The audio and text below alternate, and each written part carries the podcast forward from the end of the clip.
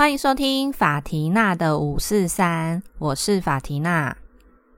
一转眼七月就来了呢，没想到今年也就这样过了一半，距离我们升三级警戒的日子也过了一个半月。过去这几天的确诊数字看起来，疫情好像已经有慢慢的缓和下来了。不过，华南市场跟北农那边的状况，实在是让人有点担心。这阵子不知道你们有没有发现，路上的车子跟人又开始变多了。据说七月底各大景点的住宿也都被订满了。可以理解，大家因为被关了很久，所以很想要好好的放风一下。不过说实在，我个人是觉得，以我们现在的条件来说，还没有资格可以恢复到过去那样的生活。所以还是希望大家可以减少外出的机会。如果一定要外出的话，也请做好防护措施，保护自己也保护别人。可能有一些人会觉得。政府就不赶快买疫苗啊？如果大家都打了疫苗的话，就可以恢复正常生活的。不过大家千万不要忘记了，即使打了疫苗，也只是降低感染率或者是重症的几率，并不代表你就完全免疫。这也是为什么像欧美地区，他们的接种率其实都已经蛮高了，可是他们的确诊数还是一直都没有降下来。像我住在美国的一些朋友，最近收到的讯息也是，即使你打了疫苗，还是建议外出的时候要佩戴口罩。前几天因为工作的关系，跟一个窗口聊天的时候，他就说，真的是从来没有想过我们自己会经历到这样的一个状况。瘟疫感觉是历史课本上面才会看到的字眼。但我们现在所在经历的新冠肺炎，不也就是二十一世纪的瘟疫吗？不过历史也告诉我们，我们一定会撑过去的，只是这个时间长或短，就要看大家有多努力喽。今天呢，我想要先来跟大家分享一件让我觉得很感动的事情。我的生日是在上个星期。本来我们办公室一直都会替同事举办庆生会，但今年因为疫情的关系，所以大家就没有办法再像往年一样聚在一起吃蛋糕。于是前几个星期，我就跟同事说：“那今年就什么都不用准备了，我们就这样子低调的度过这一天吧。”其实啊，这十几年来，每一个人的生日。都是我负责准备的，从礼物到蛋糕。说实在的，这件事情对我来说是一件蛮开心的事，因为我本来就很喜欢观察别人，所以每一次在想礼物的时候，我就会开始很认真的思考，看看那阵子寿星是不是有需要什么样的东西。或者是有什么东西是他讲了很久，但自己都一直舍不得买的，这些事平常我听到的时候，基本上我都会稍微记一下，想说，嗯，这样子下一次他生日的时候就可以当做是一个礼物的选项。蛋糕方面的话呢，其实是因为对我来说，吃甜食是一件很疗愈的事情。如果看到有人说哪一家的蛋糕很好吃，我就会想要去尝试看看。所以我的口袋名单基本上也是一长串的。只不过有一件事情，我心里一直觉得不是很舒服的地方是，当轮到我自己生日的时候，当然我不会自己买我自己的礼物啦，但是蛋糕也是我自己要想办法，不是说我要想我要吃什么哦。而是我自己要负责订，还要想办法把它给弄到办公室。我很多朋友听到这件事情的时候，都觉得这未免也太瞎了一点吧。自己订就算了，好歹应该是别人去拿回来吧？哪有寿星在自己拿蛋糕的？记得有一次，不知道为什么想到这件事，就突然觉得超北宋的，所以我就没有帮我自己订蛋糕。而在他们说要帮我庆生的日子之前，也没有任何人问过我，我订蛋糕了没？于是时间到了之后，发现哎，怎么没蛋糕啊？这时候你们觉得会发生什么事？一般的状况下，应该是除了寿星以外的其他人会觉得很慌张，想说哇，糟糕，没有蛋糕，现在要怎么办？可是那一天，同事问我有没有订蛋糕，我说我没有订的时候，他的反应是哈，但我们已经跟老板讲嘞，那现在应该要怎么办？我当下也真的是不知道该作何反应好，我想说。所以你现在是怪我喽？还好过没多久，有一个很可爱的工读生就带着他那一天去 DIY 做的小蛋糕走进了办公室，于是那个蛋糕就成了我那一年的生日蛋糕。所以当我发现今年的生日还是会在三级警戒的状态下的时候，我其实是松了一口气的。因为我终于可以不用在我生日的这一天，还要想尽办法来满足别人的期待。听到这里，请大家不要误会了，我不是在摇柜给塞里，也不是在口嫌体正直，我不是那种会我说不要，可是如果你真的什么都没做，就在那边跟你闹脾气的人。但是没想到。人生就是常常会有这个 but。当我已经准备好要用一个很淡然的心态来迎接我今年的生日之后，惊喜竟然就这样一个接着一个来了呢！而且真的是我完全完全没有料想到的。我记得应该是在我生日的前两天，有一个住在附近的同事突然打电话给我，说要跟我借个东西。我也没有想太多，就跟他说：“哦，好啊，那你等一下下班回来再来拿。”因为那天我没有进办公室。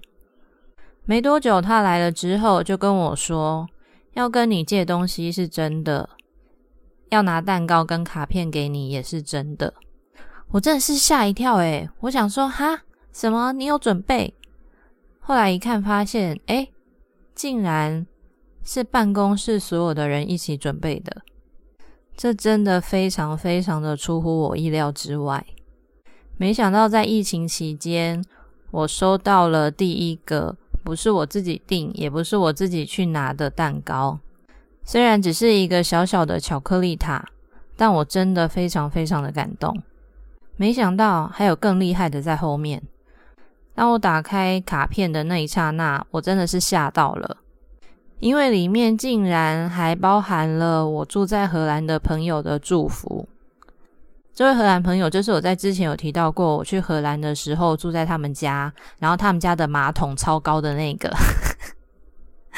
他其实是我以前的同事，他竟然也写了我的卡片。可是我想说很奇怪啊，我知道他今年有回来，但是因为疫情的关系，所以他应该没有跟任何人见到面才对。怎么还有办法写我的卡片呢？后来我一问之下才知道，原来是我的同事传了讯息给他，请他在 iPad 上面写，然后再传给我同事，他们再把它印出来、剪好贴到卡片上。而且他是真的用手写，不是用打字的哦。我真的是超级超级感动的。没想到他们还想到要去请以前的同事来给我祝福。那个当下，我真的是眼眶泛泪。我之前是不是好像有讲过，在我失恋的时候，我朋友为了要让我好好发泄，所以找我去看了一部很可怜的电影。结果到最后，我一滴眼泪都没掉，反而是我朋友哭得稀里哗啦的。所以这一次，我真的真的非常的感动。其实啊，一直以来对我来说，有没有礼物都不重要。我在乎的是有没有心。那像刚刚我前面有说，其实之前我心里都觉得不是很舒服，是因为我觉得好像没有人有心要来帮我过生日的这个感觉。因为从主管到工读生，无论是谁需要庆祝的场合。我都是非常用心的在准备的。看来这个 COVID-19 所带来的不是只有那些让人觉得不好的事情。他也让我发现，其实我是被很多人爱着的。除了办公室的同事以外，还有另外一个人也给了我一个大惊喜。我有一个朋友，大概从去年开始吧，就常常在练习吉他。其实他本来就会弹，只是好像从去年开始，他是找了一个老师来教他。所以他常常就会把他弹吉他的一些影片放在 Facebook 上面。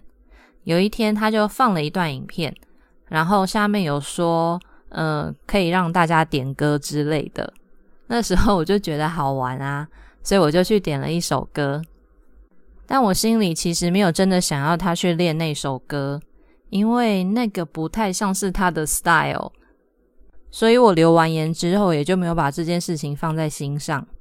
没想到，在我生日的那一天，他就发了一个影片，然后 tag 我，祝我生日快乐。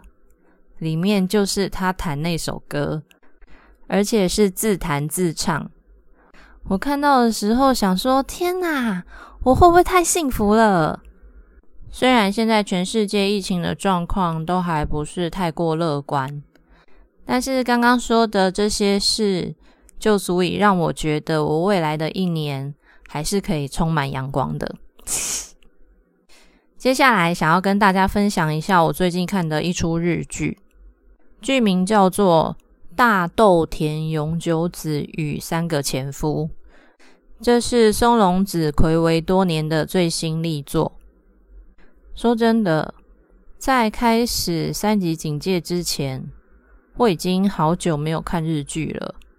上一出看的应该是《月薪娇妻》吧，而且我说的是最原始的那个版本，不是后来拍的特别版。在看了那么多韩剧之后，再回去看日剧，会发现日剧跟韩剧其实风格真的差很多耶。韩剧给人的感觉就是那种很情感澎湃，表达方式都比较夸张那种。相较之下，日剧就清淡很多，情感表达方面非常的含蓄。如果要拿食物来比较的话，韩剧就有点像麻辣锅，日剧就有点像清粥小菜，差不多就是那个感觉。一开始我看到有人在讨论松隆子的这一部新戏的时候，其实我蛮讶异的。因为依我对日本的印象，感觉他们不是会把离婚这件事情拿出来这样子公开讨论的。更何况剧中的女主角是个离了三次婚的女人。没想到看了之后发现，诶，这部戏其实还蛮轻松的，没有太夸张的剧情，很多的场景设计也跟我们一般日常生活还蛮相似的。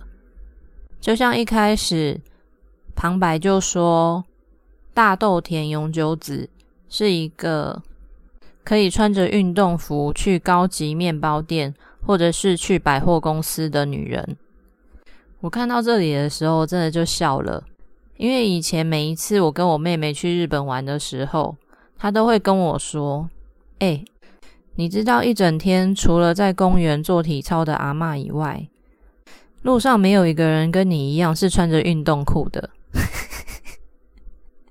所以当我看到那个旁白说大豆田永久只是这样子的一个人的时候，我心里就想说：哎，那不就是我吗？从第一集的一开始，我们就可以知道，在这出戏里不会有什么华丽的装扮。它吸引人的地方是在大豆田永久子和他的三个前夫。以及他的朋友、同事之间的对话，会让你也去思考自己的价值观、人生观，还有感情观的部分。以离婚这件事情来说，可能很多人会觉得，现在的社会已经开放很多了，离婚也不是什么大不了的事。但事实上，社会大众对离婚这件事情的负面观感还是蛮重的。但在某一集里，大豆田永久子的好朋友就跟他说：“离婚并不是犯罪，而是你诚实坦荡的面对自己人生的证明。我觉得这句话真的是说的太棒了，因为这世界上有多少想离婚但是没有离婚的人，其实是活在谎言里面的呢？如果是活在他人的谎言里，那我觉得还好。最令人心疼的是必须自己骗自己的那些人。还有一个让我印象很深刻，嗯，其实应该是说让我差点把我的电脑砸烂的一个片段。就是在某一集的时候，出现了一个也是离过三次婚的男人，他是大豆田永久子的客户，在他们还见不到三次面的时候，对方就跟大豆田永久子求婚，一开始都还 OK，可是讲一讲，这个男人就突然说：“没办法，我看到像你这样可怜的女人，就会很想要保护你。”这时候，大豆田永久子就说：“哈，我看起来很可怜吗？”这个男人就说：“你不是离了三次婚吗？”大豆田永久子就跟他说：“你不是也离了三次婚吗？”这时候，男人说：“我离婚跟你离婚不一样，我离婚是勋章，你离婚是疮疤。”靠！我听到这句话的时候，真的是超想砸电脑的，说这是什么消威？果然，在日剧里面还是会出现这种大男人主义的台词，但这个剧本真的写得超好，因为接下来大豆田永久子是这样回他的：“可是我不认为离婚是勋章或者是疮疤，即使人生曾经失败，也不等于是一个失败的人生。”这回应是不是真的很赞？大豆田永久子的第三个前夫。在要阻止他去跟第四个人结婚的时候，所说的话也很值得深思。他说：“能填补空虚寂寞的，不是去找一个人来爱你，而是你要能够去爱人。”这句话也说的真好，因为在一段关系中，当你只是一直接受爱，而没有付出的时候，好像就会有一种怎么样都得不到满足的感觉，因为你就是处于一个被动的状态，一直在等人家来给你东西。